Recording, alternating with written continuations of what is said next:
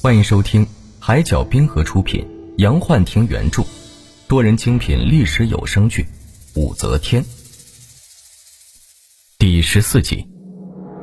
臣服之间，皇上的诏令送达给褚遂良时，他正在府上。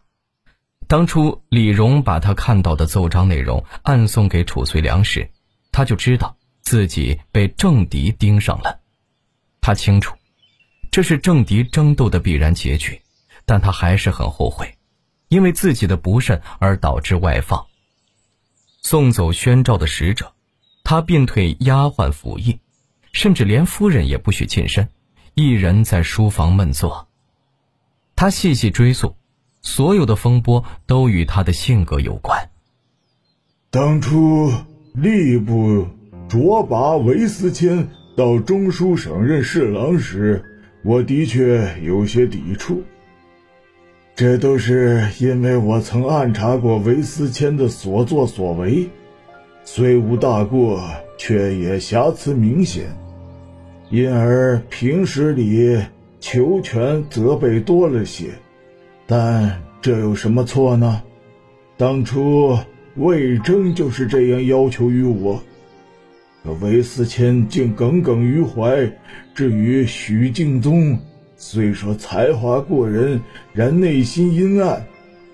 因其少时正逢隋末乱世，其父许善心为隋朝大将宇文化及所害。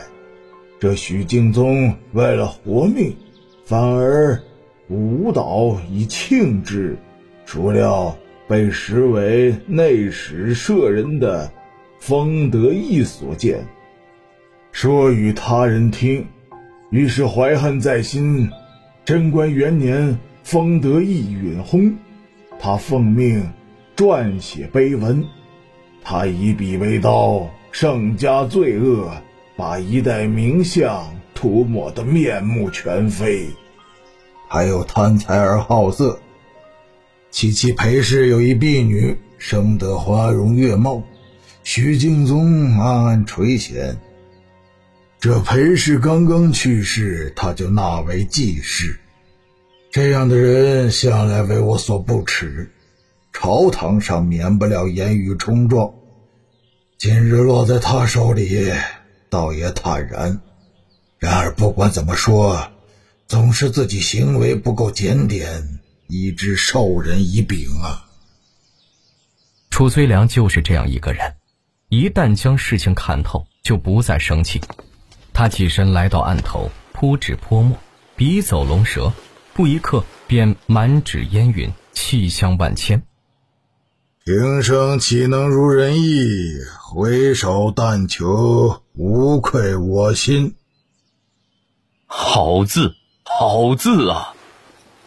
长孙大人说笑了，什么好字，不过是下官的心境表达罢了。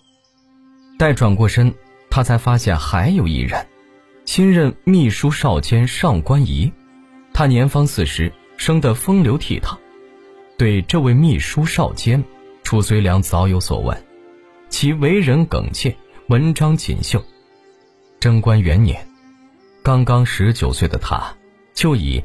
对《求贤策》、对《用刑宽猛策》两篇文章深得太宗青睐。贞观六年，他随皇上行至武功庆善宫，宴会上，他献诗过故宅两首，一时语惊四座。这两人结伴而来，显然是有慰藉和送行之意。褚遂良的字明文域内，平日里所赐者相忘于道。然而。他的行草却是不大示人的。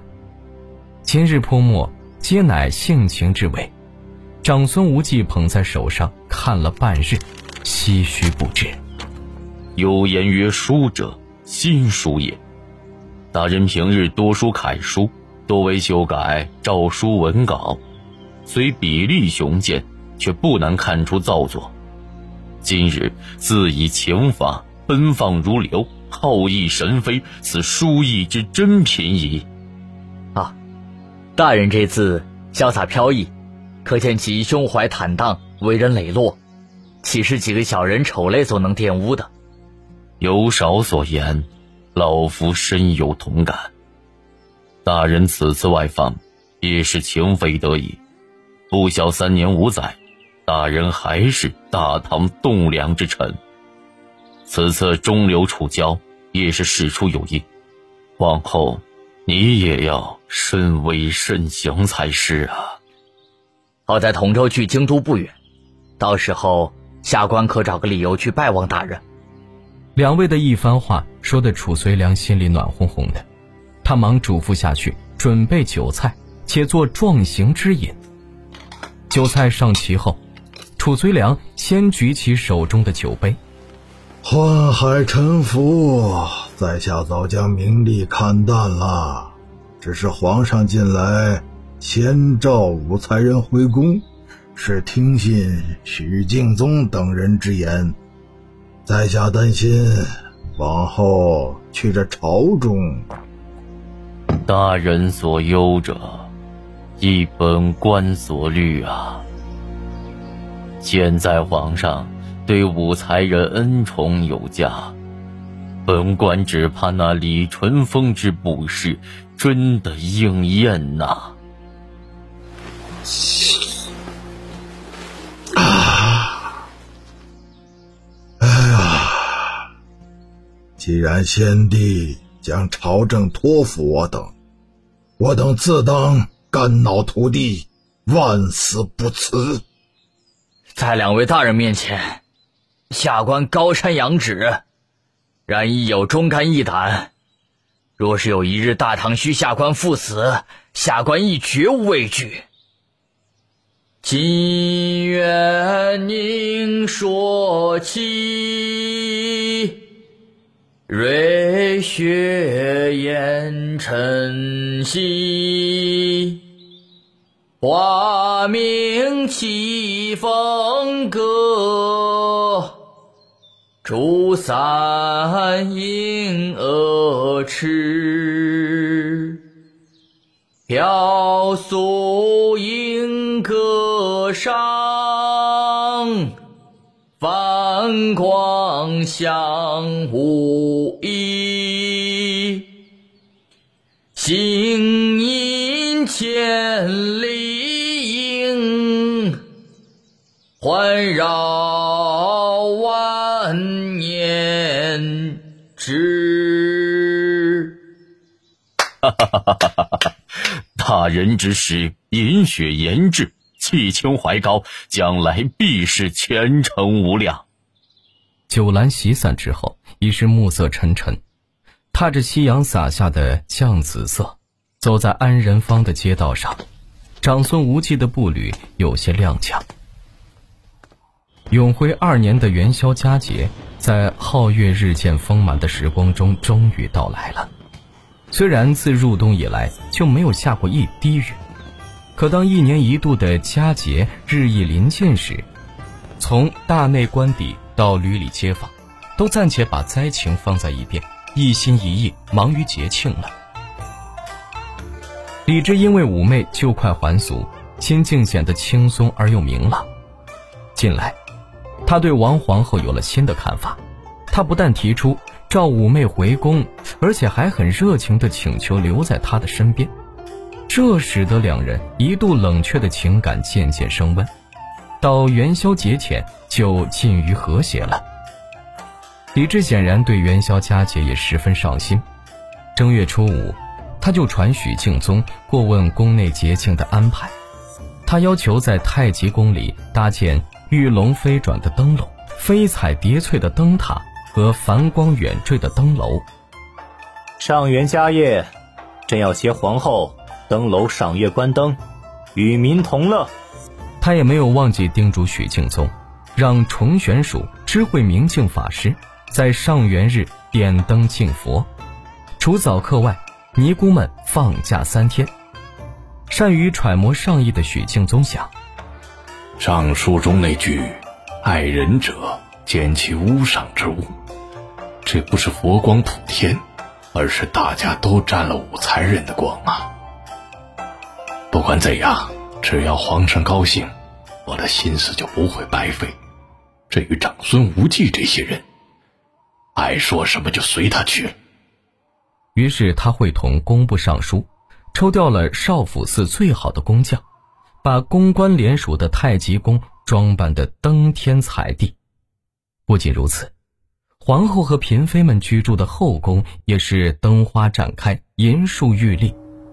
在这期间，许敬宗还专门去了一趟感业寺。查看灯节的筹备情况。此行之后，他更是十分感慨武才人在皇上心中的位置。自去年皇上来过感业寺后，武媚就独居一室了。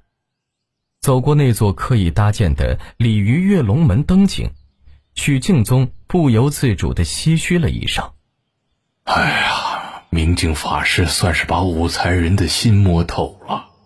不久。”这鲤鱼恐怕要成龙成凤了。明空在吗？朝廷来人了。师傅来了，快快请进。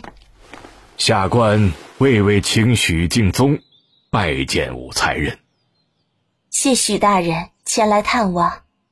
许大人来此，必是皇上有旨，贫尼就不打扰了。趁五妹送明镜的当。许敬宗环顾了一下室内的摆设，梳妆台、黄花梨木榻床、红木书案、文房四宝、经卷诗书，样样俱全，与宫中一般无二。特别是墙角的一盆兰花，散发着淡淡的清香，与对面花格上的水仙相映成趣，映出主人明快的心境。不用说，这一切肯定是皇上命人置办的。这武才人一旦回宫，很快就会如日中天、美庆三公的。等他回来时，他又是一番惊异。天哪，不到一年，武才人当初那被剃度的头发重新瀑布一样的垂在了肩头，一双丹凤眼顾盼生辉。这饱满的红唇像是樱桃般的滋润呐。他怕五妹看出自己的失态，急忙把目光移往别处。啊，下官奉皇上口谕，特来拜见才人。哼，朝野谁不知道你许敬宗是个色鬼？那点小心思，还瞒得过我吗？我一定要将他紧紧握在手里。妾身感念皇恩。请许大人转达妾身对皇上的问候。才人有什么要下官效力的，下官当竭尽全力。五妹没有对许敬宗的许诺做出回应，她知道许敬宗已读懂了自己的目光。回到京城，许敬宗特意向皇上回奏了明镜法师对武媚的百般呵护，李治自然十分高兴。就差重选属令送去了赏赐。